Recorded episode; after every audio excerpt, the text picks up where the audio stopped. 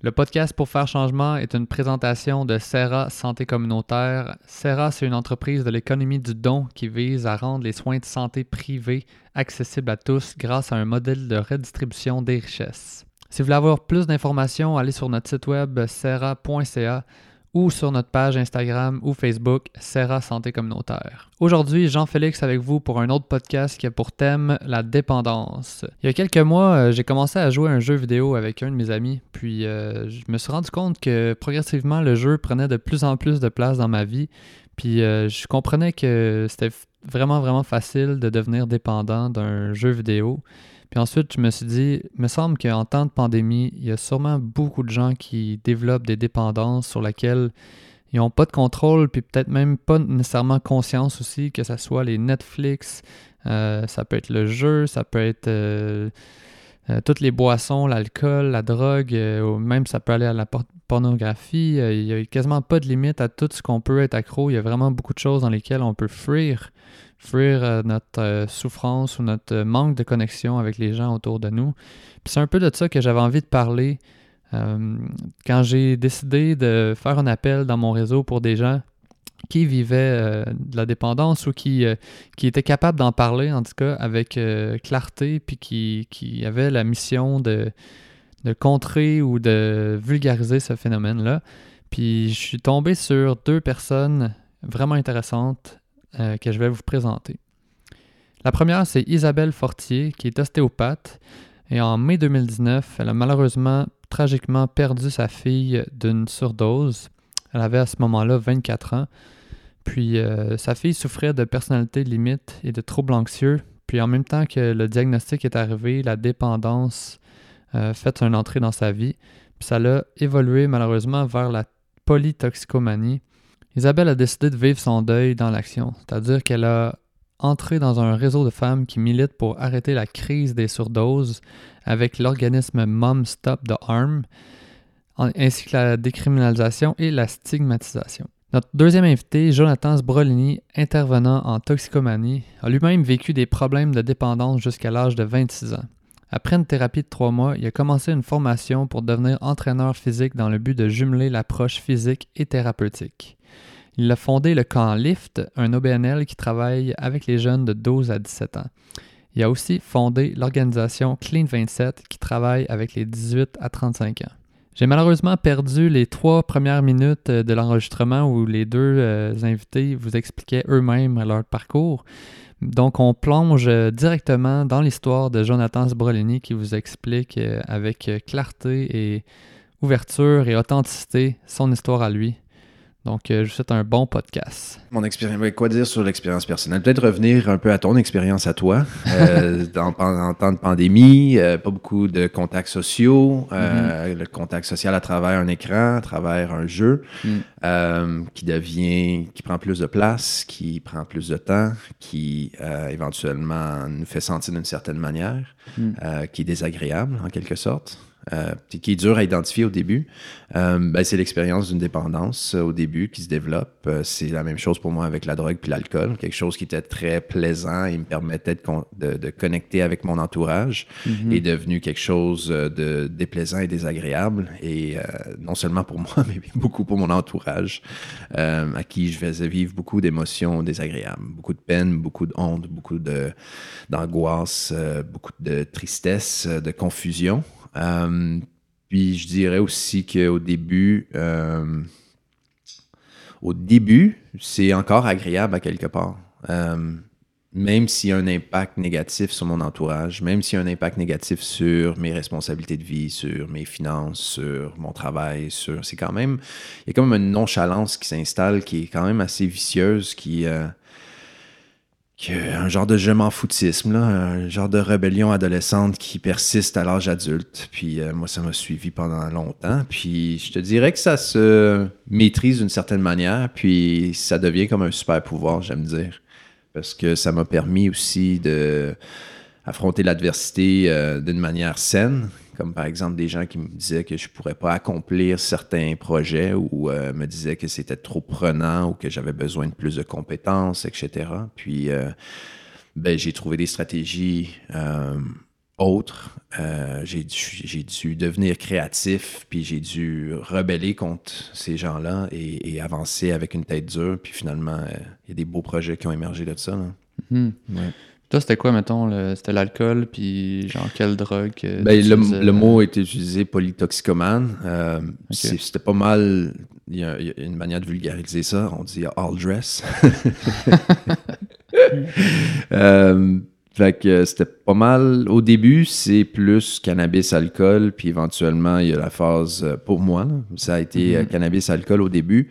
Éventuellement, les hallucinogènes, euh, petite phase hippie, un peu psychédélique, qui est encore très le fun. Puis éventuellement, c'est des drogues qui sont plus stimulantes, les amphétamines, cocaïne, etc., pour garder réveillé la nuit puis continuer à faire la mhm. fête.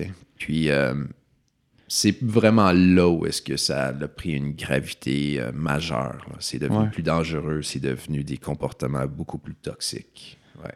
Ça, c'est juste de, par euh, pas par expérience, mais par euh, rumeur, je dirais. On dirait que c'est quelque chose qui est quand même répandu dans le milieu de la restauration et des bars. Je veux dire, c'est un milieu qui, qui, dont la clientèle est là-dedans. Fait que ouais, tout à fait. Ça touche. Fait que, est-ce que, est-ce que c'était pas nommé, parce que dans le fond aussi, tu dois sentir que c'est comme normal parce que beaucoup de gens autour de toi le font, tu sais. Fait que, à quel point toi tu te sentais, tu comment t'as fait pour te réveiller et te, te, dire comme là c'est pas normal, même si c'est pas normal pour les autres. C'est, ouais, c'est pas euh, normal pour moi. c'est, dur de répondre à cette question-là avec mm. euh, une réponse. Là. Mm-hmm. C'est, plusieurs choses, plusieurs phénomènes qui se passent en même temps. Euh, mm c'est. Euh, tu peux nous éclairer sur. Ben, il y a des défis, il y a des, il y a des, il y a des euh, défis avec la justice. Euh, il y a des mm-hmm. intoxications où est-ce que j'ai agi comme un imbécile, puis je me suis mis dans des situations très difficiles. Il y a aussi des relations interpersonnelles qui sont extrêmement houleuses.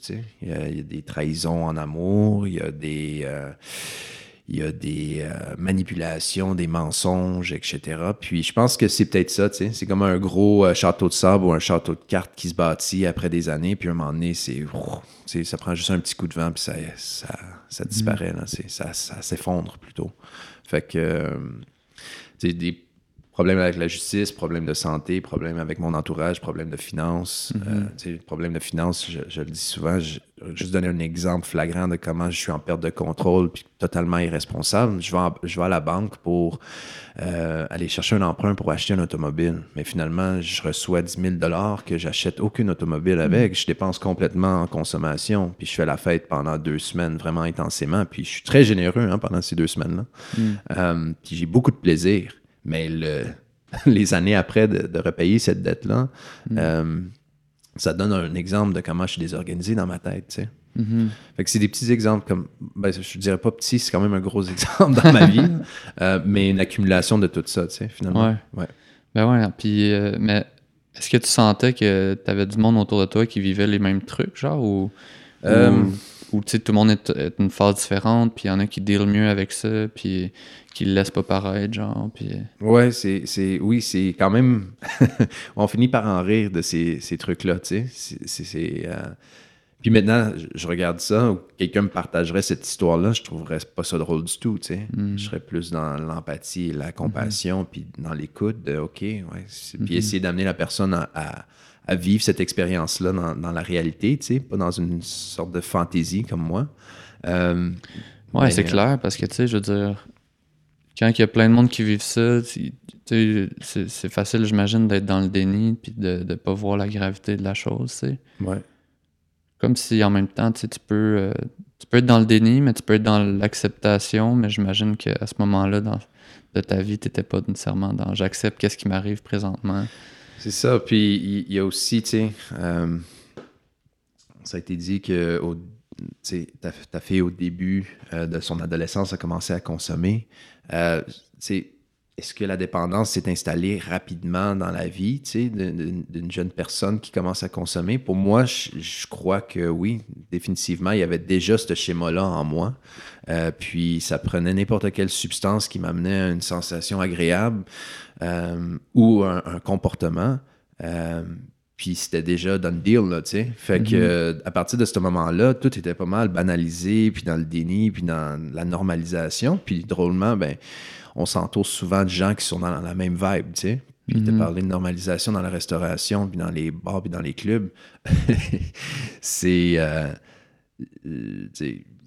oui, totalement. Les gens, quand je suis entré en centre de, euh, de, désintox, puis ensuite en centre de réhabilitation pendant trois mois, souvent, je pensais aux gens avec qui je me tenais, puis je me disais, ça leur ferait tellement de bien d'être ici avec nous autres en ce moment. Hmm. Puis des fois, je croise de ces personnes-là, euh, maintenant, après quasiment huit ans de sobriété, puis ils sont à la même place, tu sais. Puis, hmm. euh, en tout cas, je ne vais pas rentrer dans, dans, du jugement face à ça, mais c'est juste oui, il y a une certaine normalisation, puis euh, un mm. rassemblement de, de, lifestyle très toxique qui se fait dans ces moments-là.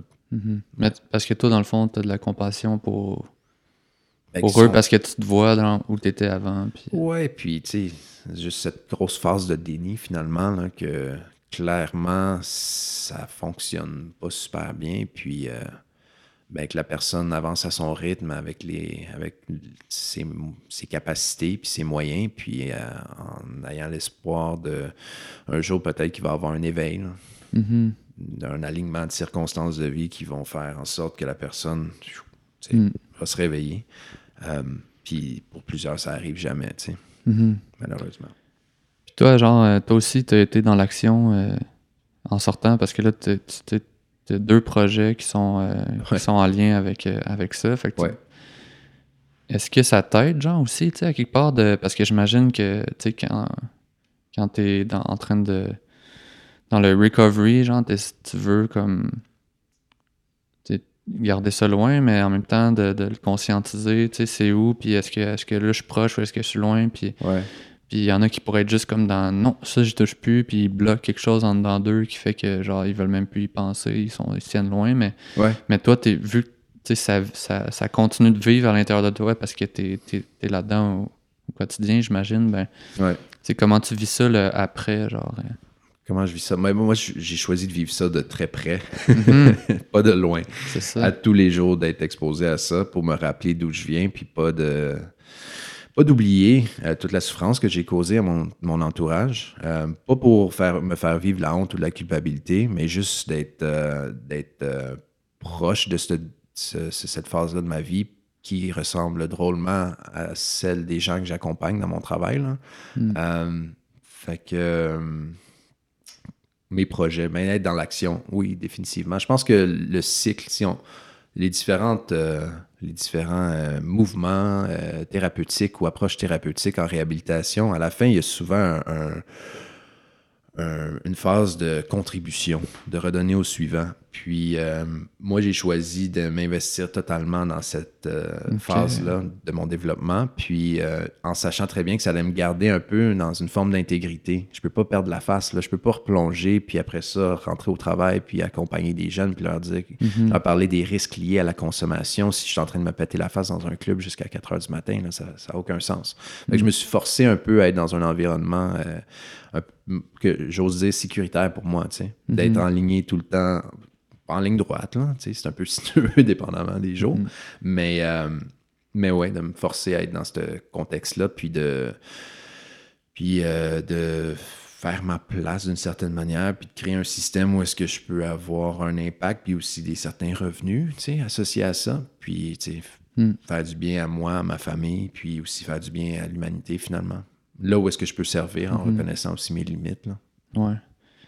Puis en ce moment, mettons, dans les, ces temps-ci ou euh, dans la dernière année, comment tu te sens par rapport à. Comment tu sens ça proche, mettons, que ça, ça pourrait te réarriver de rembarquer là-dedans? Genre?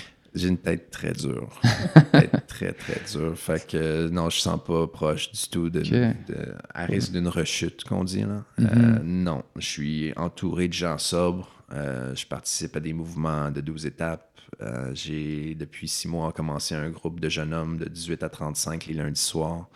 euh, pour autre chose que la dépendance. C'était plus en réaction au mouvement MeToo puis les dénonciations des jeunes hommes qui avaient été euh, dénoncés pour des comportements toxiques puis qui n'avaient mm. aucun cheminement suite à ça, qui n'avaient aucun développement thérapeutique. Fait qu'on a créé un espace pour ça.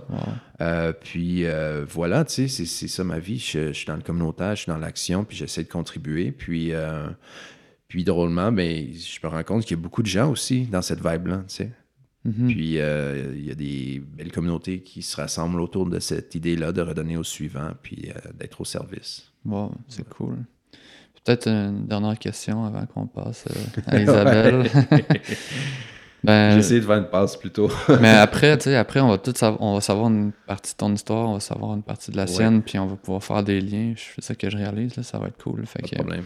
Mais je me demande, genre, euh, tu, tu, tu, dis que tu as l'air de vivre un peu de culpabilité par rapport aux gens à, qui t'as fait du mal dans cette période-là, tu sais. Ouais. Puis, tu sais, à quelque part, on fait du mal euh, au monde autour de nous, même quand on n'est pas dans la dépendance, là, tu sais. Mm-hmm. Genre, moi, je le réalise aussi ces temps-ci, puis j'ai envie de, de, penser ces blessures-là, même si les relations, ils n'existent plus vraiment, genre, puis, ou en tout cas, ils sont, sont faibles. Mm-hmm. Mais toi, as-tu fait un chemin actif par rapport à ça personnellement, genre, ou tu as fait un chemin par rapport aux personnes euh, que, que, tu sens que tu as blessé, genre, qui t'a causé du mal? Ben, c'est les deux, simultanément. Euh, il y a un J'aime le modèle 12 étapes parce que c'est très spirituel pour moi. Euh, puis dans une des, une des étapes, puis aussi dans, dans, les processus thérapeutiques, il y a un moment où est-ce qu'il y a à réharmoniser, euh, en anglais on dit euh, social re-engineering. Fait que c'est de hmm. harmoniser tes relations interpersonnelles. Ça veut dire s'il y a des relations encore existantes dans ta vie, ben d'essayer de faire un processus de pardon, puis de compléter cette relation-là ou toutes les, les, émotions désagréables entre ces deux personnes-là. Euh, dans les douze étapes, cette étape-là, que j'ose dire, c'est un processus thérapeutique en lui-même, les douze étapes. Il y a, euh, je pense, c'est la huitième étape que c'est rendu les amendes honorables. Où est-ce que tu es supposé d'aller voir les gens que tu as lésés, puis essayer de réparer là où, possible. Et si pas possible, ben de euh, faire du travail sur soi-même pour ne plus jamais que ça, ça puisse arriver, mm-hmm. ces situations-là. Huitième étape sur douze. Ça veut dire qu'il y a un gros travail en amont avant de se rendre à ce, ce moment-là de demander pardon à l'autre.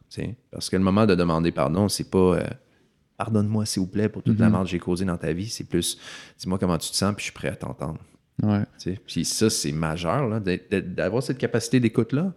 Ça prend du gros travail. Ça demande de la force à l'intérieur. Ben Être capable de recevoir cette charge-là sans réagir, sans mm. retomber dans les schémas du passé, mm. sans être sur la défensive, c'est énorme. Puis, mm-hmm. puis je parle pas comme être sur la défensive nécessairement vocalement, puis d'argumenter de, ou de justifier, ou de, etc. D'être sur la défensive à l'intérieur, d'être capable de recevoir cette charge-là, mm-hmm. puis de renvoyer de l'amour puis de la compassion à la personne qui dit que tu l'as blessé finalement. Mm. C'est énorme. Mm. Ah j'ai fait, oui, pour répondre à ta question, j'ai fait euh, une partie de ce processus-là. Puis il y a des personnes que j'ai pas eu nécessairement la chance de le faire. Puis euh, je suis ouvert à n'importe quel moment de ma vie où est-ce que ce moment-là va se présenter. Puis euh, je suis pas dans la recherche de ces gens-là pour essayer d'avoir ces conversations-là. Je pense à une personne en particulier, une ex-copine. Puis, euh, puis quand ça arrivera, ça arrivera. Je vais être mhm. prêt. Mais oui, il y a beaucoup de travail qui a été fait sur ça. Mhm. Puis eux, aussi, de leur côté, ils ont du travail à faire, puis à ouvrir, puis à être prêts à parler de ça. Fait que ça, c'était pas le contrôle là-dessus nécessairement. Exactement. Mhm. En tout cas, c'est vraiment honorable de ta part, puis c'est super intéressant. Je pense qu'on pourrait vraiment plonger dans chacune de toutes ces étapes-là. Mais, là, on partirait pour un, bon petit bout, ou on pourra peut-être le faire. Une série. Ben, il y a déjà quelqu'un qui le fait. je pense qu'il y, y, a des podcasts spécialisés là-dessus que tu me disais tantôt. Ben, des partages personnels de gens en recovery, ouais. Cold turkey. J'imagine qu'ils parlent de ça un peu. Là, ils sont rendus dans euh, ben, ben, en anglais, il y a Russell Brand, le comédien, qui fait une très bonne job à vulgariser les étapes, puis, euh, puis c'est quelqu'un d'intéressant. Si, les auditeurs en ce moment entendent euh, Russell Brand puis sont confortables avec écouter un podcast en anglais, mm-hmm. c'est une bonne personne à aller écouter. Mm-hmm. Il y a toujours des invités hyper intéressants aussi. Oui, super intéressant. Il faut comprendre l'anglais, par exemple. Il faut comprendre l'anglais, ouais. Puis il parle vite, hein? il parle très vite. All right, merci, Jonathan. L'accent british. Merci de ce partage-là. Ça fait plaisir.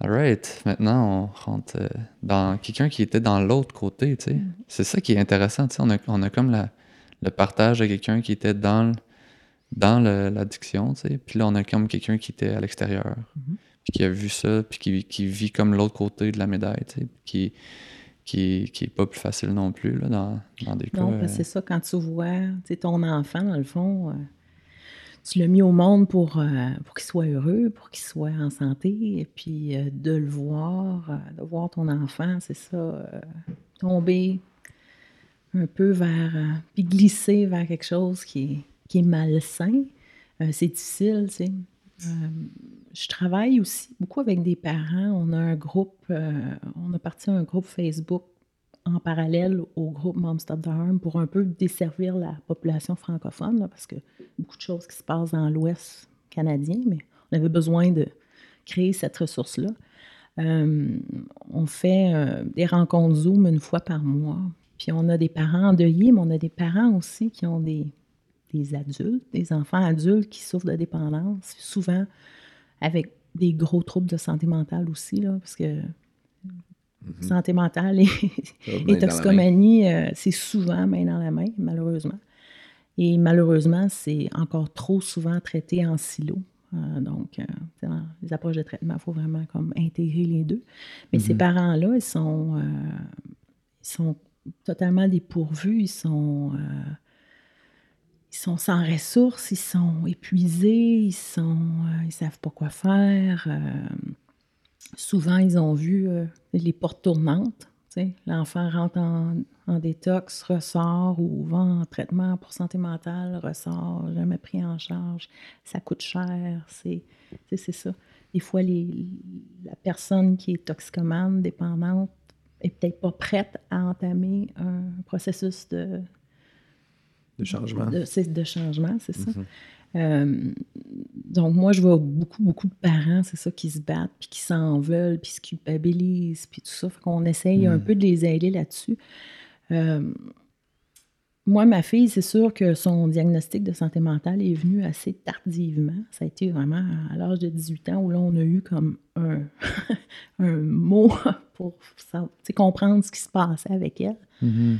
Euh, une, une enfant qui a été toujours intense, là, tu sais, puis les relations interpersonnelles euh, en dents de scie, euh, les crises euh, pouvaient passer, d'un moment heureux à un moment hyper malheureux dans la même journée.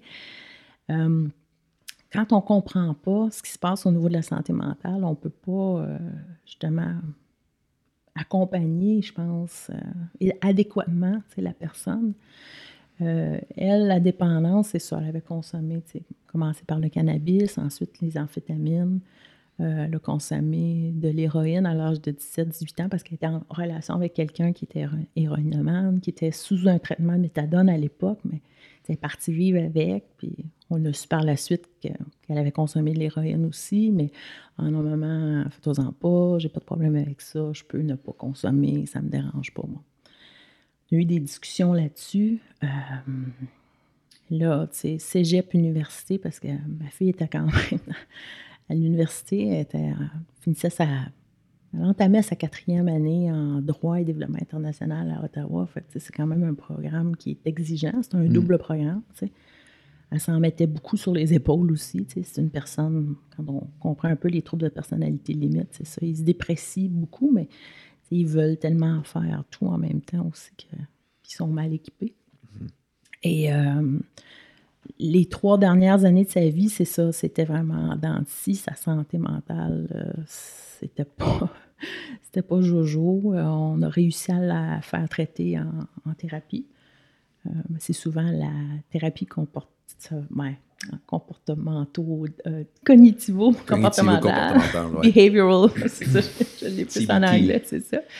Euh, mais encore là, il faut que la personne soit prête à faire des étapes Mhm. de changement. t'es beaucoup, beaucoup dans le déni encore. Et aussi la pensée magique de dire Ah, tu sais, je suis capable de m'en sortir seule. Mhm. Sais, Il y a ça aussi. Euh, et puis là, ben, tu sais, prescription d'activants pour son anxiété. Euh, tu sais, on a su après sa mort, ben, ces activants, elle les écrasait, puis elle les sniffait. euh, Il y a toutes sortes de choses qu'on a su après sa mort, tu sais. Puis on, on se dit souvent, tu sais, oh, mais si on l'avait su, puis moi, des fois, je me dis, si j'avais su tout ce que je sais maintenant, j'aurais été mieux équipée pour l'aider, mais bon, la Mm. vie fait des Mhm. choses de cette façon-là. là. Euh, donc, pour Sarah Jeanne, euh, c'est ça, la dernière année, là, ça a été difficile. Puis c'est ça, en relation avec quelqu'un aussi qui consommait. Lui, c'était des stimulants. Fait que, tu sais, descendre à Montréal la fin de semaine, passer la fin de semaine avec lui, être sur les stimulants, tomber sur un down le lundi, être déprimée, tout ça, anxieuse parce que là, les travaux à l'école, puis tout ça, à l'université. Fait que ça a été comme la dernière année et demie, euh, je dirais, puis les derniers six mois assez, euh, assez difficiles. Euh, tu as parlé tantôt, Jonathan, tu sais, quand on est jeune puis qu'on commence à consommer, euh, on peut pas savoir, dans le fond, hein, si on a une prédisposition à ça. On ne sait pas. Puis C'est un peu ça le travail qu'il faut faire avec les jeunes. tu sais, C'est que si tu consommes, tu sais pas si tu vas accrocher ou non. tu sais. Il y a des gens qui consomment et qui n'ont aucun problème avec la consommation, qui vont, tu sais, une fois de temps en temps, petite amphétamine d'un rave ou tu sais, Ouais, ouais, un petit joint la fin de semaine, une petite bouteille qui de vin. pas oui, c'est ça, le, le Mhm. vin, la même chose. Ouais. Qui n'auront pas de problème, mais tu ne sais pas comment ton cerveau et ton système fonctionne. Fait que tu peux devenir comme. Puis Mon copain, qui a eu un, pro- un problème euh, de consommation, qui est allé en thérapie, euh, puis qui, qui a refait de l'intervention auprès de, de jeunes étudiants en médecine par la suite. Juste pour donner un petit scoop, mais euh, il m'avait expliqué, euh, il m'a donné une image, dans le fond, de la dépendance. Il dit, dans le fond, on est tous, pilotes de notre avion. Donc, on a notre, notre euh, plan de bord, euh, notre, notre plan de vol, euh, on sait combien de gens on a, euh, combien de temps ça va nous prendre, tout ça. La dépendance, c'est le terroriste qui fait irruption dans la cabine. c'est vrai. Mais je trouve ça tellement, tu sais, visuellement fort que c'est comme, je l'utilise souvent. Le terroriste, c'est ça. Est-ce qu'on peut se mettre en gang pour, tu sais, l'abattre ou le maîtriser? Ça peut marcher comme ça ne peut ne pas marcher, tu sais, on ne sait pas. Mhm.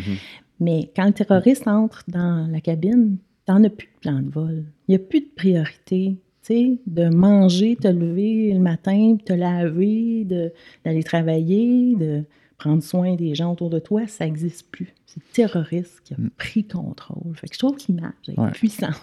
Tant qu'il se lève pas non plus, euh, tu sais pas qu'il est dans l'avion. C'est ça. Ouais. Ça peut être Exact. n'importe qui. puis- Exact. Puis ça peut arriver à n'importe quel moment de ta Ouais, vie. tu sais. ouais, ouais. On parle de pandémie présentement, de, de- de rupture dans le fond du tissu social, parce qu'on n'est plus capable de faire des activités qui nous, qui nous plaît, tout ça. Fait que là, on se rabat sur. Moi, j'ai vu dans mon cercle plus ou moins élargi, mais des gens qui se mettent à boire un petit peu plus. Mhm. Puis, tu sais, l'alcool, c'est légal. Fait que Mhm. les gens pensent que. Il n'y a pas de problème Ben tu sais, avec ça, tu sais, mais c'est une dépendance, c'est ça. Ouais, c'est ça. Puis là, à cette heure, ça va devenir, c'est juste du cannabis, parce que là, c'est légal aussi. Mais, C'est ça, c'est ça. mais ça, ça nous responsa- tu sais, f- la responsabilité nous revient. tu sais, Ouais. puis C'est là que des gens comme vous qui font de la prévention, Ouais, qui- il faut qu'ils le disent aussi. tu sais, puis, Mais euh, on le sait mais pas. pas- Tu sais, le jeune, puis on dit souvent qu'un jeune, son cerveau, hein, jusqu'à l'âge de 25 ans, on devrait comme repousser l'expérience des drogues le plus longtemps possible parce que l'impact sur, au niveau physiologique, au niveau neuro, est mhm. tellement important que c'est ça. Fait qu'il faudrait comme repousser. Fait que nos jeunes, dans le fond, euh, c'est ça, il faut leur trouver des, des projets qui vont les stimuler, dans lesquels ils vont s'émanciper, dans lesquels ils vont trouver du plaisir parce que la drogue, c'est pas seulement un échappatoire, mais c'est une source de plaisir. Tu l'as très bien Mhm. décrit. Toi, ça a commencé comme ça. tu sais. C'était le fun, puis c'était plaisant. Puis à un moment donné, oups, ça dérape, puis c'est plus plaisant. Non. Ah ouais. Dans le cas de ma fille, je pense, la consommation, ça a été pour euh, aussi tu sais, se fondre dans, dans le groupe, sentir qu'elle appartenait à un groupe, mais c'était aussi beaucoup plus pour apaiser une souffrance intérieure. tu sais. Quand Mhm. on comprend un peu le trouble de personnalité limite, c'est cet immense vide-là qu'on doit combler. tu sais. Mhm. Euh, bref, je vais Ouais. du coq à l'âne. non, mais c'est correct. Puis euh, moi, je, genre, je- j'essaie juste de m'imaginer à quel point le sentiment d'impuissance, genre d'une mère face à tout ça, tu sais, je sais- je sais pas à quel point tu étais proche de, des événements ou c'est des trucs que tu as entendus, mais ça doit, être, ça doit être vraiment une souffrance assez incroyable. C'est sûr, c'est difficile.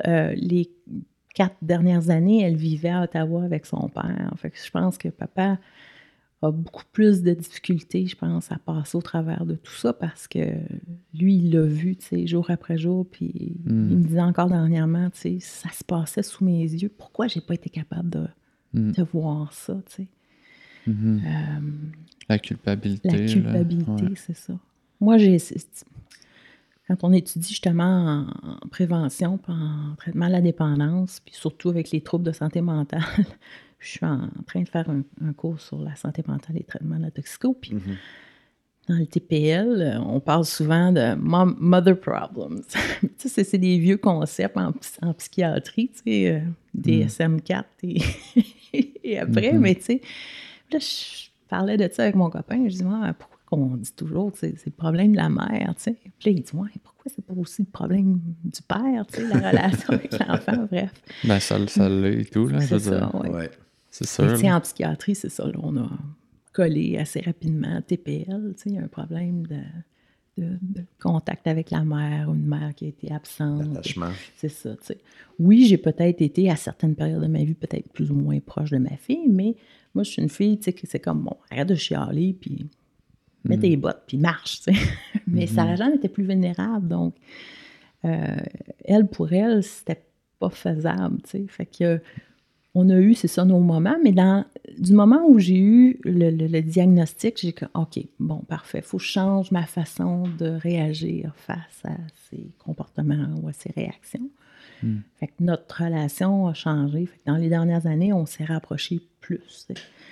Mais euh, un TPL, c'est ça, c'est pas évident. Mhm. c'est pas évident. Mais... Hmm. en même temps, tu sais, je veux dire, tu racontes euh, que tu, tu vas dire, mettons, qu'un certain trait de ta personnalité pourrait expliquer euh, à quelque part que ça, ça t'est arrivé, mais, tu sais, je veux dire, euh, ça aurait pu être, n'importe quel parent peut se reconnaître dans ça, premièrement. Puis deuxièmement, il y a des enfants aussi qui vivent des trucs euh, pas mal plus trash que ça, puis, puis qui, qui se relèvent, puis qui, c'est comme il y a l'aspect de résilience, puis je, pense que... toujours, tu sais, moi j'ai mm. deux enfants. Mm mes deux enfants, mon fils a quatre ans plus jeune que Sarah Jeanne.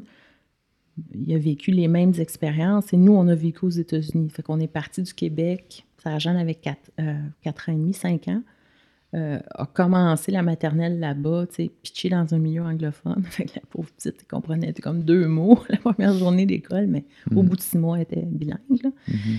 Puis on a dû repartir, revenir au Canada. Elle avait 13 ans. Fait que ça, ça a été difficile de le pousser. Fait que de l'adaptation. Puis mon fils, lui, a vécu la même chose. Puis il consomme pas. Il dit Maman, moi, le pot, ça me fait pas.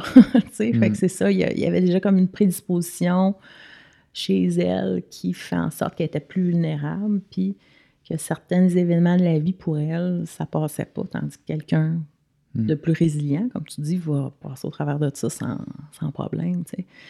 On ne mm. sait jamais. Euh, oui, mais tu sais, c'est moi, je connais pas euh, beaucoup de théories sur la, dépendance, tu sais, mais le seul truc que, j'ai vu et qui m'a vraiment marqué, c'est euh, une vidéo sur YouTube de sur l'addiction, puis c'est euh, un nom pas prononçable, Kurzgat, quelque chose comme ça, là, je pense que c'est K-U-R-Z. G-E-S-A-G-T, quelque chose comme ça. Ils font des très bons vidéos, des petits dessins. Hein, en cinq minutes, il faut que tu le regardes genre 14 fois pour comme saisir toute l'information. Mais en gros, ce qui, ce qui tend à dire, c'est que ce qu'on sait de la dépendance semble être euh, erroné, tu sais, puis que la dépendance, on a longtemps cru que c'était un phénomène euh, neurobiologique, là, dans les, neurotransmetteurs, puis que finalement, ça serait peut-être un petit peu plus que ça par rapport au point de vue social aussi, sais, que que ils faisaient des expériences sur les rats, que les rats seuls, dans leur cage, ils, ils prenaient, ils avaient le choix entre de l'eau puis euh, genre de l'héroïne, puis là ils prenaient full d'héroïne jusqu'à en mourir. Mais quand ils étaient comme dans un, un endroit social puis euh, qui était heureux, ben là ils en prenaient quasiment plus. Puis euh, ensuite de ça, ben ils parlent d'exemple du Vietnam, tu sais que Euh, il dit que les, les soldats, ils, ils étaient full. euh, il y avait beaucoup de drogue là-bas, euh, puis d'héroïne. Puis là, tout le monde aux États-Unis était comme, OK, on va avoir un pays de drogués quand ils vont tous revenir. Mais quand ils sont revenus dans leur famille, dans des milieux qui étaient plus aussi hostiles, ben là, il était, il était correct. Puis après ça, il dit, il y a plein de monde qui prennent euh, des trucs qui ressemblent à de l'héroïne à l'hôpital quand ils ont des chirurgies de la hanche. Puis, puis ça fait pas d'eux des drogués. Fait est-ce que, c'est- comme si c'est une grosse question, puis je me demande à quel point c'est c'est prouvé ou c'est c'est démontré que qu'il y a des gens qui ont une prédisposition versus d'autres. Ou tu sais, c'est un, c'est un genre un concours de circonstances de genre il y a quelque chose qui a été conditionné dans le cerveau, puis là c'est le déconditionner ça, c'est ultra tough. Je sais pas qu'est-ce que vous Euh, pensez. Tellement de choses que tu viens de dire. tellement de choses que tu viens Rat de dire. Park, c'est Rat Park, C'est un c'est TED. Talks qui est résumé en 5 minutes, Ouais. que tu as Ok. vu sur la vidéo. Euh, le truc de Vietnam, ça a été challengé en passant. Ah ouais? Euh, les gens qui sont revenus traumatisés de la guerre, qui étaient déjà accros à l'héroïne, il y en a plusieurs qui sont devenus itinérants puis qui avaient des problèmes, euh, qui, sont de- qui, qui se sont suicidés finalement. Hmm. Euh, fait que ça, ça, ce morceau-là a été challengé, mais le, le- le truc intéressant, c'est justement la connexion versus la sobriété. Hmm. Ça, je trouve ça intéressant. Euh, puis je trouve ça très pertinent d'en parler aussi. Puis surtout en temps de pandémie, avec l'isolement qu'on vit, euh, je pense que j'ose dire que la plupart des gens n'écoutent pas à 100% les consignes puis connectent encore leur entourage immédiat en restant euh, dans une petite bulle, là, je pense. Mhm. Euh, puis je pense que c'est important encore d'avoir ces contacts sociaux-là, mais euh, je pense que euh, les phénomènes de dépendance sont croissants en ce moment. C'est sûr que ça augmente les phénomènes de santé mentale. On voit les sorties, les articles, on voit les journaux, euh, les médias qui en parlent. C'est juste le- la pointe de l'iceberg. Ça fait longtemps que c'est la pointe de l'iceberg qu'on connaît. Euh, Il y a beaucoup de choses qui sont pas dites ou pas diagnostiquées. Ça arrive tard dans l'âge. Les programmes... les programmes gouvernementaux que finalement nous autres on finance avec nos taxes sont pas suffisants pour les services qu'on reçoit. C'est des listes d'attente interminables. C'est des services privés qui vont se développer, qui vont avoir des coûts faramineux. C'est le Far West en ce Ouais. moment. Puis là, on a une- un tsunami de problèmes qui s'en viennent, puis on a un réseau qui est pas prêt pour l'affronter. Hmm. Fait que l'affaire de, de connexion, euh, je pense que c'est le champ d'intervention qui est le plus facile pour les individus puis leur entourage, c'est de, de se rappeler, de connecter, puis de travailler sur leurs relations interpersonnelles, puis leur manière de communiquer, leur manière d'écouter, puis euh, de travailler des outils de communication, parce que je pense que ça, ça peut être travaillé en amont, puis ça peut peut-être prévenir justement la- euh, une sorte de intensification du problème. Peut-être qu'on peut le on- désamorcer plus tôt. on n'est tellement pas justement dans un système préventif au niveau de la Du santé. Puis c'est là que, tu sais, comme tu dis, c'est ça, travailler en amont, euh, travailler avec nos jeunes. Juste un petit, une petite aparté, Johan Harry, qui Ouais, a c'est lui. Là. Talk, Ouais. euh, Ok. justement, The Solution to, euh, Euh, solution to, to Addiction is Connection. Ouais. Mhm. Not C'est sobriety. vrai. Il dit ça. not sobriety. Ça, ça me gosse ça. un peu. Fait que la solution pour le- la dépendance, c'est euh, la connexion. Ouais. Ça revient à parler un peu de tes, tes rats dans Ouais, l'environnement. Ben. C'est un peu ça. Mm. Euh, par rapport à justement ce qu'on vit présentement, là, nous, on milite beaucoup plus au niveau politique parce qu'on on s'acharne euh, à, faire reconnaître par le gouvernement fédéral qu'on on vit une urgence de santé publique Hmm. au niveau de la crise des surdoses. Euh, les derniers chiffres de 2016 à mars 2020, on a perdu 16 364 personnes, mais là, depuis mars, euh, là, on va friser probablement le 18 500. Les gens qui sont morts d'une surdose. Et là, avec la pandémie, on a eu la toxicité des drogues, la fermeture des, des, des frontières. Mhm. Donc, La qualité, la qualité de la drogue est vraiment pas bonne. Mm. Euh, il y a tout ça aussi. Plein de gens qui travaillent sur le terrain, mais c'est ça, on n'a pas assez d'intervenants. Les intervenants communautaires sont à bout, sont fatigués, sont, il n'y a pas de financement. Puis, puis aussi, j'ajouterais comme les docteurs, les psys, les psychiatres sont pas toujours sont pas toujours sensibles aux enjeux liés à la Ouais. toxico ou la dépendance. Là, ils sont pas. euh, ils ont une pratique assez pointue, j'ose dire niche. Puis euh, quand quelqu'un arrive avec un problème de dépendance, pas capable de le détecter ou ne savent pas comment accompagner la personne à travers ça. Parce que Mhm. même, je pense, dans le programme de médecine, il ne passe pas un nombre d'heures euh, important là-dessus. tu sais. Il y a Mm. quelques médecins qui se spécialisent en addiction et en dépendance. Moi, je pense juste à l'équipe du docteur euh, Marie-Avouk Goyer, qui est ici à Notre-Dame, mm. le relais écran méthadone. ils sont justement, euh, avec la pandémie, ont dû changer un petit peu. Puis la ministre fédérale de la Santé a, demandé justement aux médecins d'aller vers une prescription de substitution. Toi, tu parles de sobriété, euh, puis de. Mm-hmm. Mais pour, pour bien des gens, la sobriété, ça ne sera pas possible. Donc, ça peut devenir, mais tu sais, mm-hmm. d'accompagner ces gens-là à, bon, au lieu de consommer une drogue de rue, ça va être une, consommation d'une drogue prescrite, donc une héroïne de substitution ou un stimulant de substitution, c'est dur à dire, euh, pour éviter qu'ils meurent, mais une prise en charge, on voit les responsabilités, ils signent un contrat avec eux, puis ils viennent en rencontre. Puis là, ben, on, voit, ben, est-ce que tu as besoin d'aide pour euh, te loger? Est-ce que tu as besoin d'aide pour trouver un emploi? Puis, fait qu'on les prend en charge. Fait que c'est, il y a tellement peu de ressources comme mm-hmm. ça, puis les, comme tu dis, au public, les, les attentes sont... Moi, je me rappelle avant d'aller en thérapie euh, pendant trois mois, j'ai appelé, euh, un, je nommerai pas le nom, mais c'est un service public. je suis allé côté anglophone et francophone. Puis, euh, on m'a dit que euh, j'allais peut-être être admis d'ici neuf mois dans un centre interne. Quand tu as besoin d'aide, c'est maintenant. Moi, je suis en crise, là. je suis en détresse, j'ai mm. besoin d'aide. Je me rends compte que je sais pas comment vivre, je sais pas comment être un être humain décent, je sais pas comment être gentil aux autres, je veux faire mal à tout le monde et moi inclus. Puis, on me dit, dans neuf mois peut-être. Puis, reviens la semaine prochaine, on va en reparler. ah, mais tu sais, c'est parce que là, t'es prêt, genre, à ouvrir la porte, puis ça se peut que la porte, elle referme, tu sais. Dans neuf mois, tu vas être où, tu sais? À leur défense, tu sais, c'est comme mm-hmm. un peu difficile de gérer quelqu'un en, crise comme ça, qui comme, prends-moi tout de suite, j'ai besoin d'aide, je peux imaginer, mais pourquoi ce système-là n'a pas cette capacité-là? Il y a beaucoup de stigmatisation, tu sais. Tu disais, euh, certains médecins qui sont pas portés, mais il y a aussi encore trop de d'idées préconçues de la personne qui est dépendante, puis trop de, c'est ça, on colle des étiquettes à cette personne-là, puis on voit pas derrière la, consommation qu'est-ce qu'il y a, tu sais, comme mm-hmm. personne, comme individu, puis mm. c'est comme un cri à l'aide, puis c'est, euh, moi c'est un, un, peu comme devenu ma mission, tu sais, de mettre fin à la stigmatisation. Oui, ouais, pareil. pareil. c'est ça. je m'entends parler. Yeah! la connexion, c'est bon, ça. c'est, euh, il y, a, y, a du bon travail qui a été fait avec la Commission de la santé mentale du Canada sur la stigmatisation, puis l'antistigmatisation, mm-hmm. euh, puis l'éducation auprès des jeunes.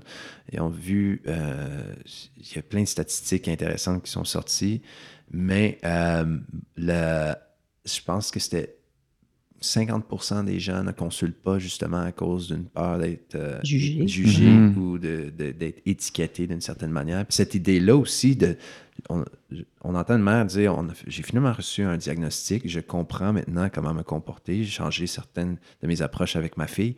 Good. Puis là, il y a, un, autre, un autre camp qui se dit Ben non, il ne faut pas étiqueter les gens, il ne faut pas les mettre dans une boîte, faut pas. C'est comme il y, a, tellement de, conversations contradictoires et beaucoup de gens non éduqués qui vont se prononcer dans ces, conversations-là, qui vont pas regarder justement les statistiques ou la recherche, puis finalement on se perd dans ces conversations-là, puis il n'y a jamais de conclusion finale. Mm-hmm. Pas de mm. conclusion, puis pas de mesure mise en place non plus, suite de ça. ouais, pour revenir à l'anti-stigmatisation, il y a un mouvement qui s'appelle aux États-Unis Anonymous. Puis euh, le leg des 12 étapes, il y, en a, il y a un côté qui est, euh, qui est un peu un feeling religieux, puis qui n'est pas super bien accueilli par la population générale souvent. Puis il y a le côté sobriété at all costs, genre euh, abstinence totale. Maintenant, on reconnaît qu'il y a une, approche réduction de méfaits et un objectif peut-être d'abstinence totale ou d'équilibre. C'est plus une approche qui fonctionne. Puis, euh, mais il y a le côté anonyme. On n'en parle pas. On ne dit pas qu'on est allé dans ce groupe-là. On n'en parle pas nécessairement aux gens. On va, on, va vivre ces principes-là dans nos vies. On va les incarner. Puis les gens qui vibrent au même niveau, qui auraient besoin d'aide, peut-être qui vont être attirés vers notre lumière d'une certaine manière. Euh, moi, je, me penche un peu plus sur le mouvement en ce moment aux États-Unis, Anonymous. J'en parle publiquement, j'en parle tout le temps. Les gens autour de moi, c'est un peu la même chose. Si on a des invitations sur des podcasts, on en parle. si on a des entrevues dans les, dans les médias traditionnels, on en parle. S'il y a des amis qui pensent qu'on en parle trop, ben, ils deviennent plus nos amis. J'ai le goût de lever mon doigt d'honneur puis de dire ben, Je suis désolé. Ça, ça, fait partie, dans le fond, de ce qu'on est devenu. autant toi que moi, c'est la même chose. moi, c'est. Mm-hmm ça m'inspire, ça me, ça me fait avancer, ça me...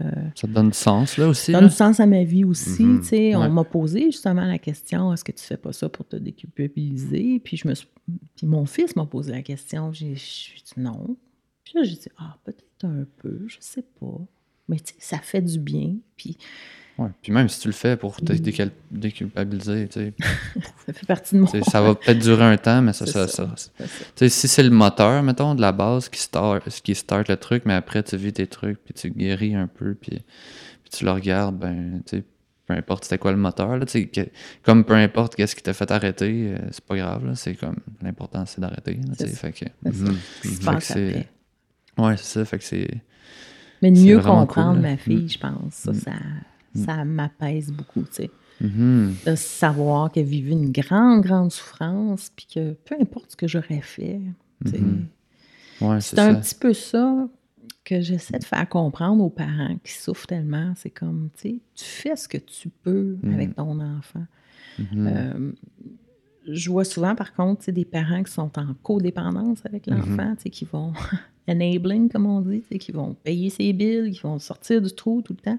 Hmm. Euh, récemment, il y a un témoignage ça, d'une dame qui a dit non. Elle a dit à un moment donné, je dis à mon fils, non, ça, je ne l'accepte pas. Fait que, tu sais, règle ça, puis je suis là quand même, je suis là pour toi, mais ça, je ne l'accepte plus. Puis elle dit, c'est drôle parce qu'elle dit, son comportement, son fils a changé par rapport à ça. Puis elle dit, non, on avance vers quelque chose. Fait qu'elle a arrêté justement de, de trop le prendre en, charge. Là, elle nourrissait le truc un oui, peu. Euh, c'est ça. Puis on le voit souvent en, en hmm. traitement de la toxico, euh, le phénomène de codépendance, que ce soit avec le parent ou avec le hmm. conjoint, ou ça se nourrit. Là, puis... Hmm. C'est ça qui m'est arrivé, moi. C'est l'élément déclencheur pour que je finalement accepte d'aller en, en désintox puis après ça, d'aller en, thérapie pendant trois mois. C'est ma mère qui a changé sa, manière de me communiquer. Au lieu de me dire euh, T'es un pour. Ben, exactement ce qu'elle disait. C'était un peu flou ces années-là, mais euh, mm. elle me disait des insultes. Elle me disait que j'étais euh, le mouton noir de la famille, que je lui faisais vivre la honte, la tristesse. Elle ne savait plus comment gérer cette situation-là. J'étais retourné vivre pendant un an avec, je pense que c'était neuf mois avec elle puis mon beau-père pour me remettre sur pied. Puis à un moment donné, je suis arrivé, puis euh, elle m'a dit Ça suffit, c'est terminé, je t'aime, on va aller chercher de l'aide. Puis quand elle m'a dit ça, ça a juste complètement désamorcé mon armure. Mm. Puis j'ai fait, j'ai fondu en larmes, puis j'ai mm. dit Ok, on y va, amène-moi, je sais pas où est-ce qu'on va aller. Puis on connaissait très peu euh, de, de, quoi faire dans, dans ce temps-là. Fait que C'était une reconnaissance, dans le fond, de sa part de ton problème. C'était, elle l'acceptait. Puis elle disait Bon. Souvent, c'est ça, les parents ne veulent pas. Puis comme tu dis, il y a la honte, il y a mon enfant. je travaille avec mm. euh, l'entourage maintenant. Je travaille avec des parents. Il y a des jeunes qui ne veulent pas d'aide. Fait que je travaille juste avec euh, la mère ou le père ou les deux. Puis euh, on travaille justement ces schémas de codépendance-là pour changer la manière qu'ils communiquent avec leur fils ou leur fille pour aussi se protéger eux-mêmes, se mhm. respecter là-dedans, tu sais. Puis à un mhm. moment donné, ben, quand l'autre est plus capable de manipuler, puis plus capable d'aller chercher genre un peu d'argent ou un peu d'affection, ben la souffrance, elle augmente très rapidement. Puis c'est souvent ce moteur-là qui amène au changement. Mhm. c'est fou parce que c'est du gros, gros, gros travail dans toutes les parties impliquées. Puis, puis tu sais, il y, a un problème, mais il est comme systémique dans, dans la famille, souvent, tu sais, dans le sens que c'est pas pas que la responsabilité va juste aux autres, ni juste à la personne. C'est comme toutes les personnes qui sont impliquées, il y a, un travay à faire d'introspection. Genre vraiment, tu l'as dit, c'est systémique. Puis mm. dans l'approche de traitement, c'est un peu ça qu'on doit faire aussi, mm-hmm. de voir tous les aspects. Puis tu l'as dit, à un moment donné, c'est de détacher faire un social re-engineering, puis de Mhm. voir avec la famille, puis de travailler avec la famille. Mais tu sais, Mhm. ça, ça prend des ressources, ça prend tu sais, des programmes, ça prend. Ah C'est ouais, pas toutes les clair, ressources ou programmes qu'ils font, ça, ça. avec l'entourage. Des fois, Ben c'est juste l'individu qui vient en thérapie, Ouais. tu sais. Mm. Puis c'est c'est nécessaire que... Ouais. Moi, la manière comme on est éduqué, puis les endroits où est-ce que j'ai travaillé, c'est nécessaire que l'entourage fasse un travail Mhm. en même temps, simultanément que la personne en réhabilitation. Mm. Puis il y a aussi, euh, il y a Gabor Maté, que... Oui. Oui, tu connais. Euh, Quelqu'un... Oui. Oui, oui. Qui travaille sur le stigma, Qui travaille le, sur pas- le- le trauma. le de trauma à l'enfance, Ouais. puis qui travaille beaucoup avec euh, les, euh, le, le développement précoce de l'être humain là, à, la, Mhm. jeune enfance. Puis euh, c'est c'est ça le terme, c'est adversité précoce ou Mhm. adverse childhood experiences Yeah. en anglais. Français, ça sonne pas super Ouais, bien. Bref, euh, Il y a beaucoup d'études hein, qui se font aussi. C'est la recherche ouais. qui se fait à ce niveau-là. qui, qui, finalement sont les petits euh, les petites euh, cicatrices qu'on qu'on carry ou qu'on transporte jusqu'à l'âge Mhm. adolescent? Puis des fois, c'est- ça n'a pas guéri, ça. Ouais, on le vit. euh, moi, en tout cas, je- c'est vraiment une approche dans laquelle je crois, parce que tantôt, tu parlais de la- l'approche qui est dure à nommer de co- cognitivo-comportementale. Puis, puis c'est vrai que, tu sais, des fois, moi, en ostéo, tu sais, je, reço- je reçois des gens qui me parlent de leur thérapie, puis qui disent, tu sais, là, je leur pose des questions, tu sais, est-ce qu'ils ont parlé de ton enfance? Est-ce qu'ils ont parlé de ta relation avec tes parents? Puis, ah non, ben tu sais, c'était, vraiment comme euh, du day-to-day un peu le, le, le quotidien, les, les, les, les schémas de pensée, tu sais. Fait que là, t'es comme, il me semble que genre, il, il manque de quoi. En tout cas, moi, c'est une croyance, j'imagine, que j'ai, là, tu sais. Ça peut juste être une croyance, là, que, que, que d'aller, d'aller réparer des anciennes blessures, genre, ça, ça peut aider, mais en même temps, tu sais, je l'ai vécu pour moi et tout, là. Tu sais, j'étais allé, ré- j'étais allé régler des affaires, puis ça, ça, ça a réparé Personne certaines... a fondu en larmes en traitement, genre, puis s'est senti. euh, Non, non, je veux dire, euh, ça m'est arrivé à moi personnellement, Ok. genre de, de régler. Ben, c'est ça, c'est arrivé aussi, là, tu sais. Je veux dire, moi, je suis là pour écouter aussi. là. Je suis Ouais. pas un psy, mais genre, j'écoute quand même. Puis Mhm. des fois, ça je sens que je notre- pose, je pose des questions. Puis c'est quand, son- quand que je sens qu'ils sont dans quelque chose de trop gros, ben là, souvent, je leur. Je vais leur. Même quand ils sont pas dans quelque chose de gros, je les invite à trouver des ressources qui. Les bonnes ressources, tu sais, trouver- avec quelqu'un avec qui ils connectent, mais. Mhm. Mais tu sais, moi, juste, euh, j'en parle dans un de, de nos podcasts. Là, genre, euh, tu sais, on, on a fait un podcast dans l'épisode 23 sur toutes mes, les relations euh, amoureuses que j'ai eues. Puis je parle de ma relation avec ma mère, mettons. Puis là, je parle de, genre, tu sais, je parle de, de mes défis que j'avais, mettons, de euh, blocage en relation. Puis là, tu sais, à un moment donné, j'ai réglé ça, ce problème-là, tu sais, en, en trouvant, genre, une blessure que j'avais eue quand j'étais jeune. Puis Mhm. ça, ça règle pas tout, mais ça, tu sais, tu comprends que, genre, ça vient d'où, tu sais, tes blocages, tout ça. Fait que, Mhm. fait que, tu sais, pour moi, c'est full important de, de, de, de, ben, de dire ou de témoigner, genre, qu'il faut aller dans ces blessures, faut s'ouvrir, faut, faut arrêter d'avoir honte parce que nos émotions, c'est pas nous, genre, tu sais, nos émotions, tu sais, Mhm. comme, sais, toi, mettons, là, ton, ton parcours, là, tu sais, Mhm. c'est plus toi, là, tu sais. Tu sais, la personne que tu es aujourd'hui, c'est toi avec l'expérience, mais c'est pas toi le toxicomane parce qu'en ce moment, tu sais, comme. Mhm. Mais en tout cas, moi, c'est- ma perception. Tu pourras peut-être dire autre chose, mais genre. Ouais, ouais. Aujourd'hui, ce qui fait que tu peux en parler, c'est que tu le vois comme quelque chose qui t'est arrivé, mais tu t'identifies peut-être plus autant à, à- à la réalité ou au stigma du toxicomane que, que, que, que tu pouvais le faire quand tu étais dedans. tu sais. Fait que quand tu es dedans, c'est tough en parler, mais, Mhm. mais après, tu quand tu l'ouvres, puis t'en parles, puis que tu t'arrêtes de t'identifier, puis de te responsabiliser sur genre, ok, tu je suis, je vis de la honte parce que je pas tu je blesse le monde, je fais mal, tu Mhm. fait que, en tout cas, moi, c'est ça ma, ma perception. Puis je trouve que c'est dans cette direction-là, j'ai l'impression que, que, que, tu que vous parlez que c'est systémique, mais en même temps que c'est. J'entends quelque chose dans que que ce que tu viens de partager qui est être humain finalement. Mhm. On est humain. Exact. On n'est pas des fucking super-héros. On n'est Mhm. pas. euh, on est supposé d'être. nos faiblesses. Exactement. On est supposé de s'accueillir dans notre vulnérabilité puis de connecter aussi à d'autres à travers cette vulnérabilité-là. Cela dit, il faut Mhm. des espaces sécuritaires pour le Ouais. faire. Mhm. Mais euh, oui, tout à fait. Je pense. Et puis il y a aussi Somatic Experiencing de Peter Levine qui fait du travail pour aller revisiter le trauma à travers les sensations physiques du corps. Puis ça, c'est Mhm. quelque chose d'intéressant de, de, Mm. de- de- son approche aussi. Quand j'ai fait un, un petit training, il parlait aussitôt qu'il y a un trauma qui apparaît, il y a aussi la guérison du trauma qui existe. Les deux sont simultanés. Puis euh, il y a Mhm. souvent un blocage entre les deux. qui- Trouver la clé. Puis c'est c'est ça. Il faut trouver la clé. Puis c'est- pour lui, c'est souvent à travers l'expérience des sensations physiques du corps, tu sais, de jumeler pensée et sensations physiques. Fait que, euh, ouais, Fait que pour... t'imagines-tu, nous, en tant qu'ostéopathe, Mhm. Mais je l'ai posé la Ben ouais. question. Ouais. J'ai posé la question en- dans un traitement thérapeutique, euh, Mm. un, traitement ostéopathique. Puis j'ai- j'ai dit euh, à Cédric Thor, euh, qui est sur euh, Laurier, qui s'en va en, en Europe, puis il est extraordinaire. euh, j'ai dit comme. Est-ce que ça arrive des fois qu'il y a des tensions à quelque part dans le corps, puis que Mm. il y a comme tu sens qu'il y a quelque chose d'embouteillé chez la personne, puis il me dit oui, totalement. Puis Mhm. est-ce que des fois tu vas faire une manipulation, puis la personne fond en larmes, puis finalement euh, dévoile quelque chose à propos d'elle-même ou de, de lui-même, puis partage quelque chose de vulnérable? Puis il dit oui, tout à fait, ça arrive des fois. Je suis comme yo, c'est somatic experiencing en traitement Ben ouais, ostéopathique. c'est sûr. tu sais, mais ap- tu sais, là, tu parles à deux ostéos, fait que, Ouais, ça. On peut en parler longtemps, mais tu sais, ça m'est arrivé euh, avant hier, là, tu sais, comme...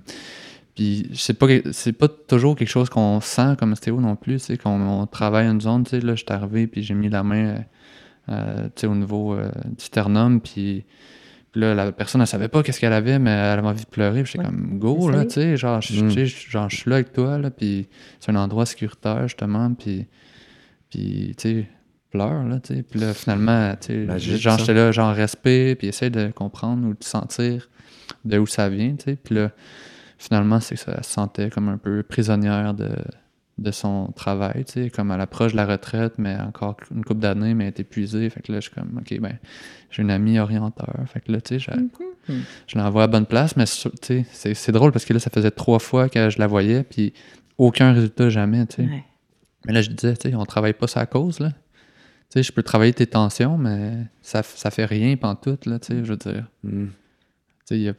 Ça veut dire quelque chose de plus, fait Je pense que c'est ça, je pense qu'en thérapie, euh, il faut être euh, conscient de tout ça. Puis, on va revenir à, à Gabor Justement, j'ai écouté un webinaire et il était présent, euh, je ne sais pas comment on l'appelle en français, mais l'association des, des thérapies euh, puis des traitements alternatifs, en tout cas, peu importe, là, qui, qui regroupe tu sais, la masso, euh, Mhm. tout ça.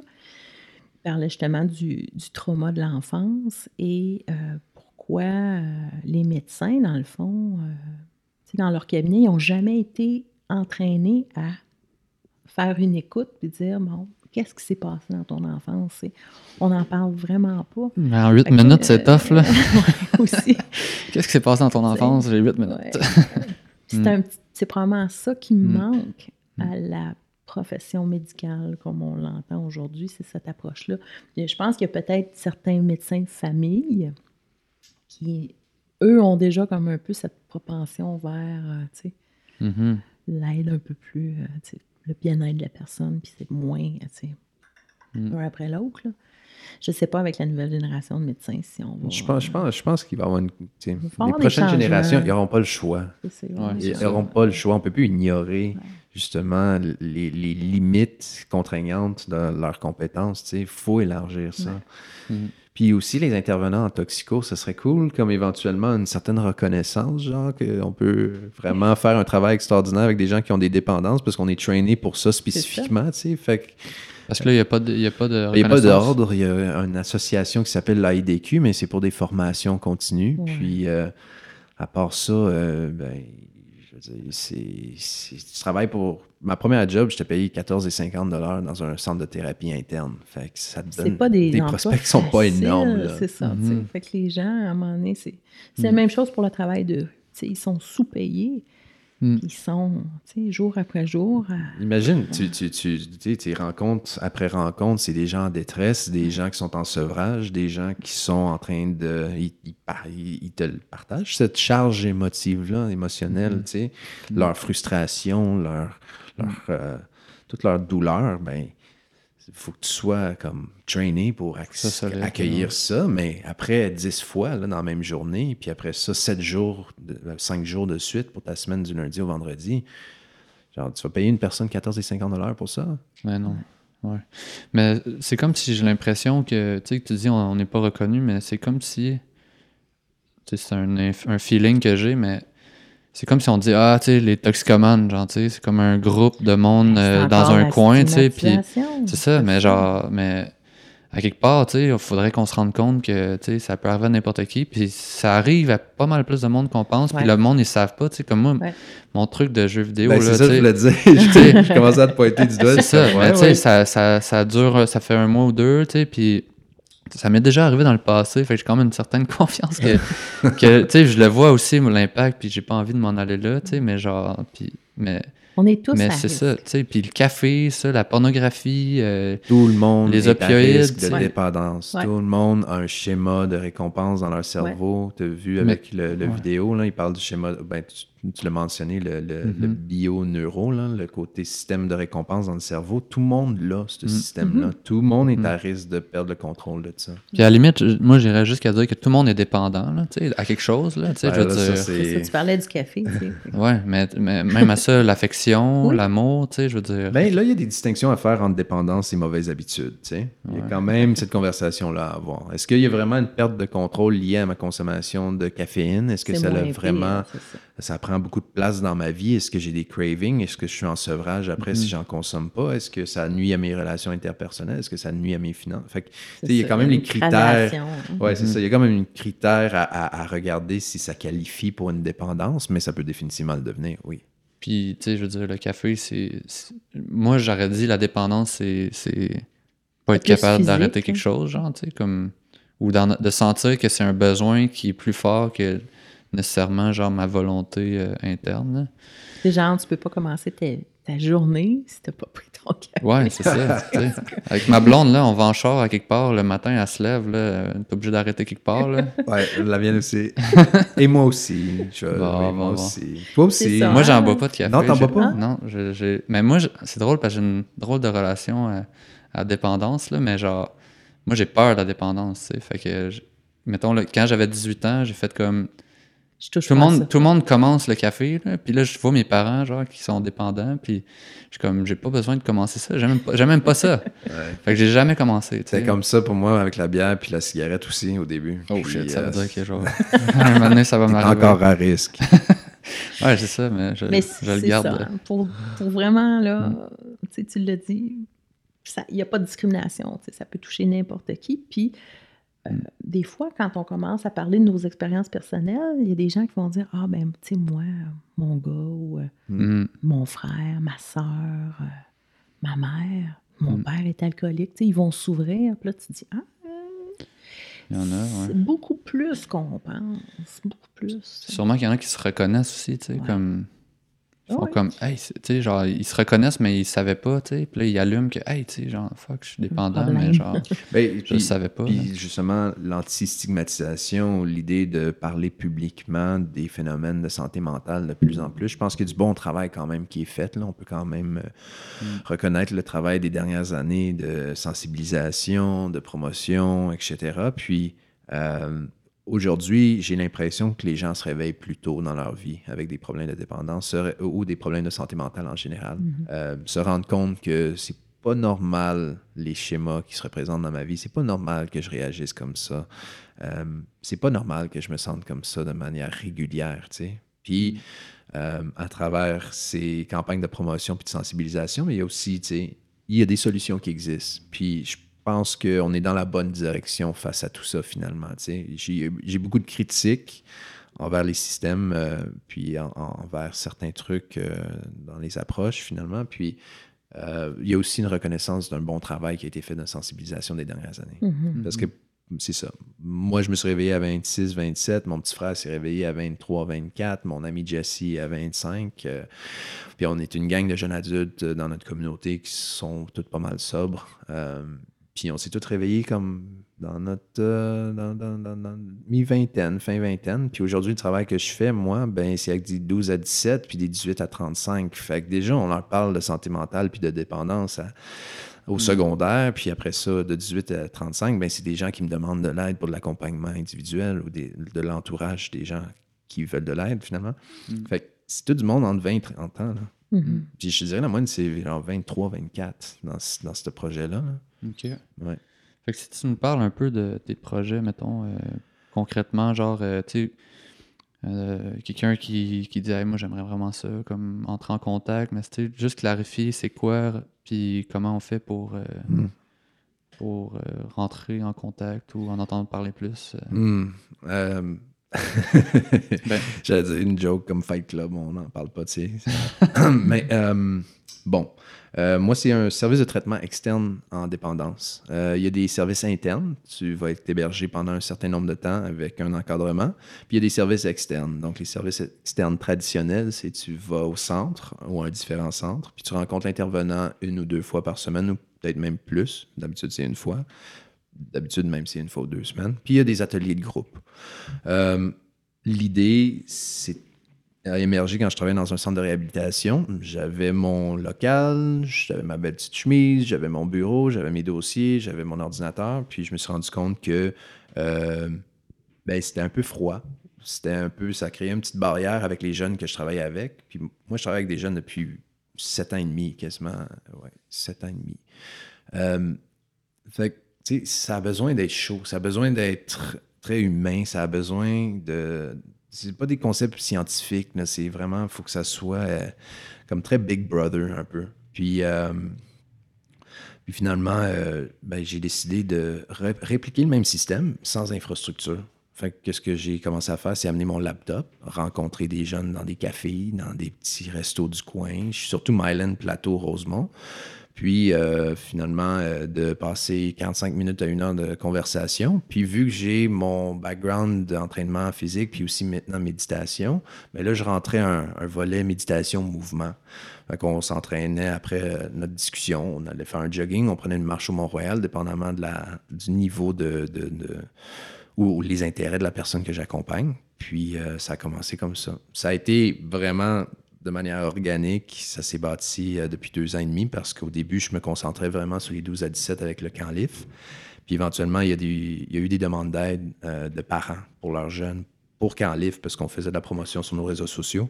Puis à un moment donné, euh, c'est une mère euh, avec un fils de 22 ans. Puis je lui ai dit, ben, OK, je viens de quitter mon emploi à mon centre de réhabilitation. Ça faisait même pas quelques semaines. Puis, mais je, ouais, OK, je vais le rencontrer. On va voir qu'est-ce qui arrive. Donne-moi son numéro de téléphone. Je vais l'appeler. On va avoir une conversation.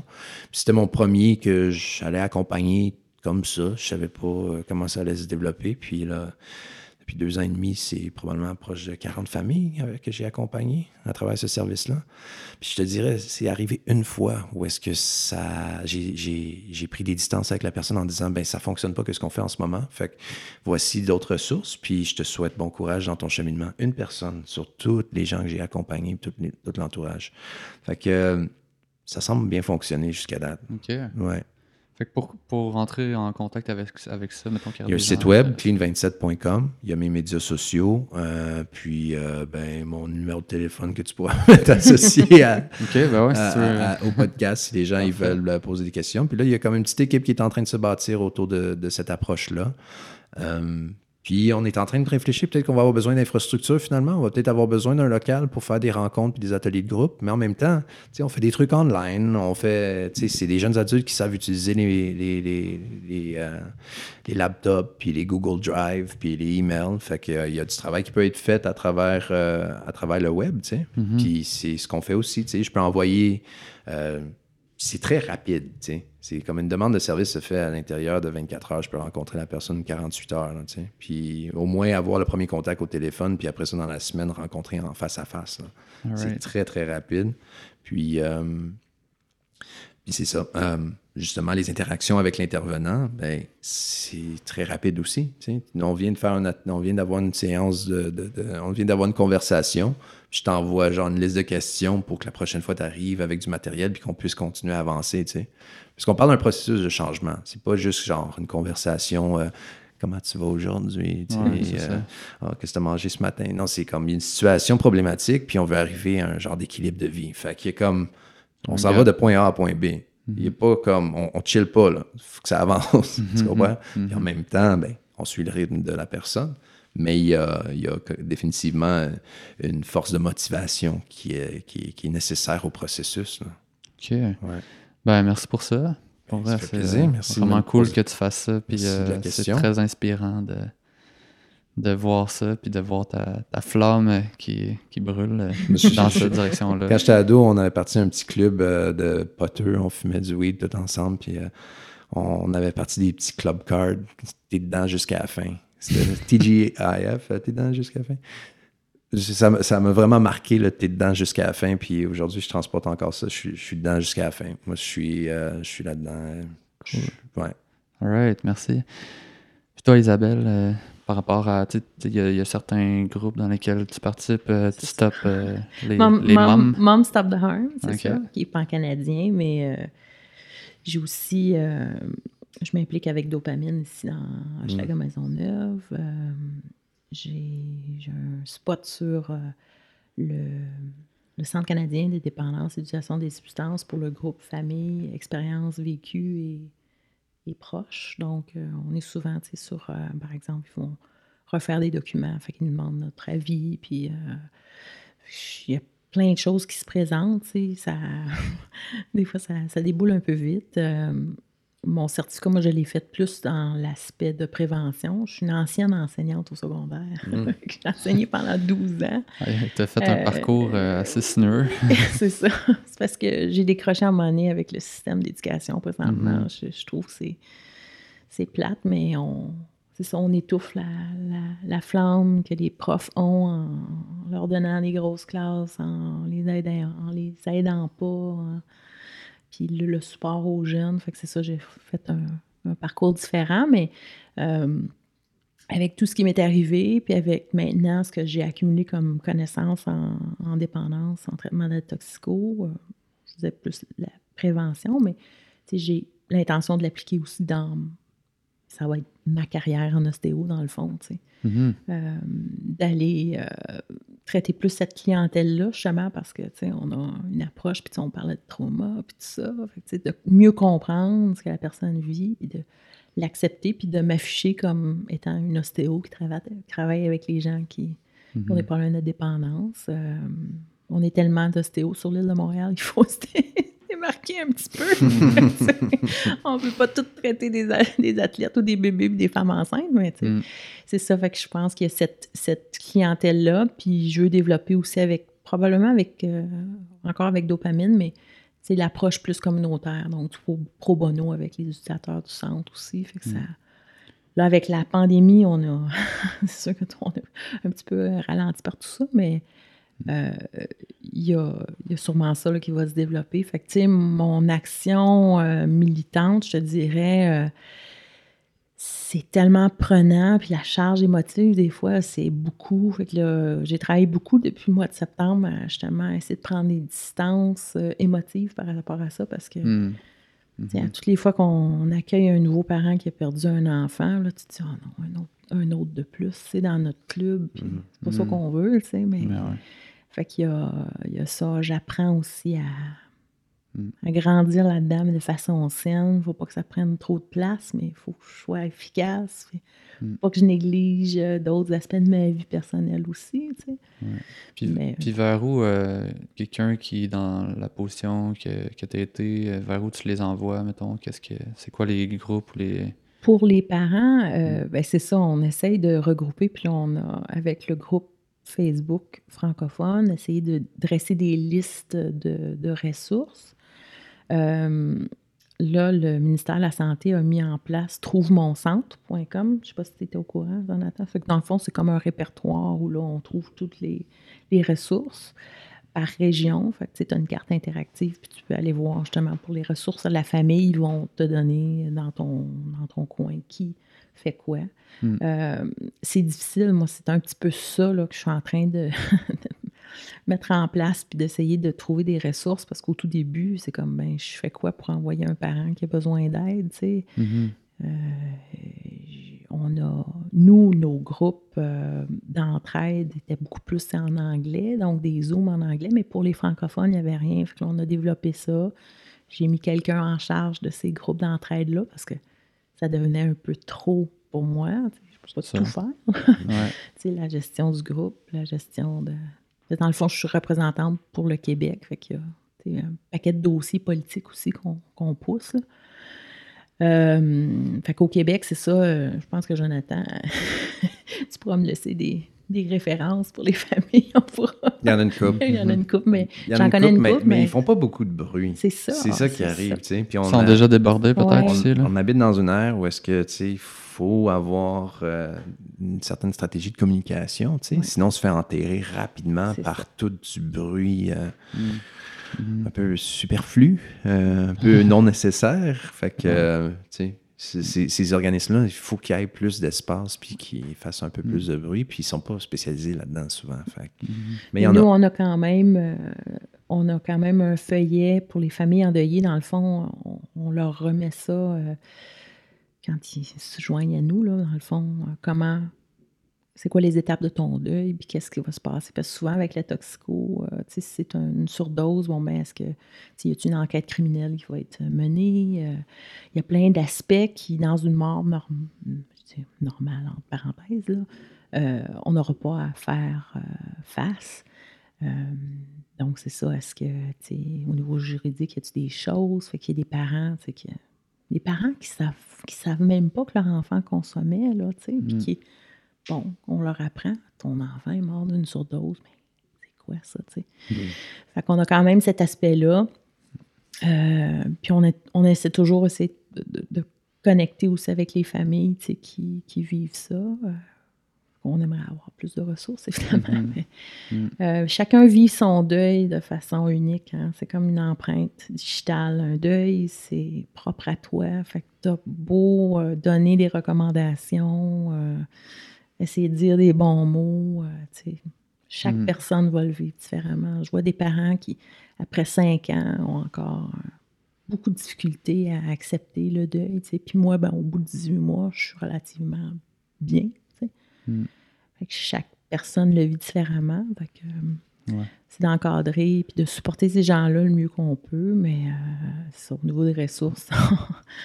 puis c'est que les groupes de- d'entraide pour le deuil, euh, souvent, le parent d'une personne qui est décédée d'une- surdose, c'est ça, il y a la stigmatisation, le jugement. Fait que c'était comme dans un groupe ou d'autres parents endeuillés, mais d'une autre cause, tu sais, il y a, il y a c- cet aspect de, ben, on comprend pas tout à fait ton deuil parce que, tu sais, Mhm. ton enfant se droguait. Tu sais, il y a cet euh, aspect-là. Fait Mhm. d'avoir plus de groupes d'entraide au deuil par surdose ou par Mhm. dépendance, tu sais, ça va être... euh, Puis on le voit avec notre groupe, euh, no- notre groupe Zoom qu'on fait euh, une fois par mois. tu sais, on l'appelle Entre parents sans jugement. C'est Ça dit, ça. Ça dit tout. Ça dit tout. Cool.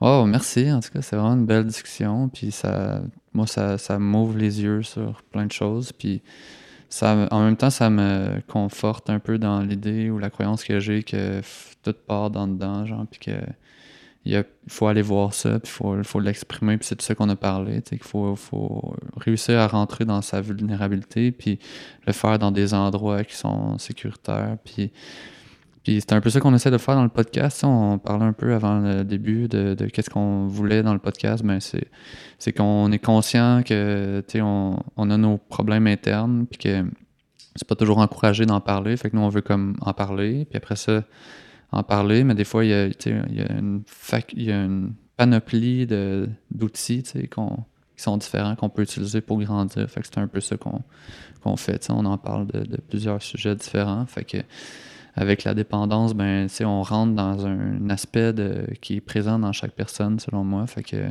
fait que j'étais content qu'on en parle aujourd'hui, puis que ça peut euh, juste ouvrir des portes sur certaines personnes. Puis d'en parler, Mm. hein, c'est le premier pas vers la guérison. Parlez-en. euh. Ouais, Ouais. c'est ça. ouais. Mm. Fait que moi, j'ai parlé de mon truc de jeu vidéo. Ouais. J'étais- Ouais, puis il faut pas banaliser. Hein, Non, on en c'est parle, puis on en rit un peu, mais il faut pas Ouais. banaliser, puis ça peut devenir un réel problème. là. La Ouais, c'est cyberdépendance, c'est un thing. Il y a des centres de réhabilitation que Mhm. pour la cyberdépendance. exact. Puis euh, cyberdépendance, écran, souvent, ben, on va parler de pornographie à quelque part là-dedans. C'est ça, exact. Ça, on euh, n'en parle pas, puis on n'en a pas full parlé aujourd'hui. Mhm. Peut-être que je trouverais un spécialiste pour ça, sais, juste comme... Juste ça spécifiquement. Quelqu'un en anglais. Ah, juste français à vous?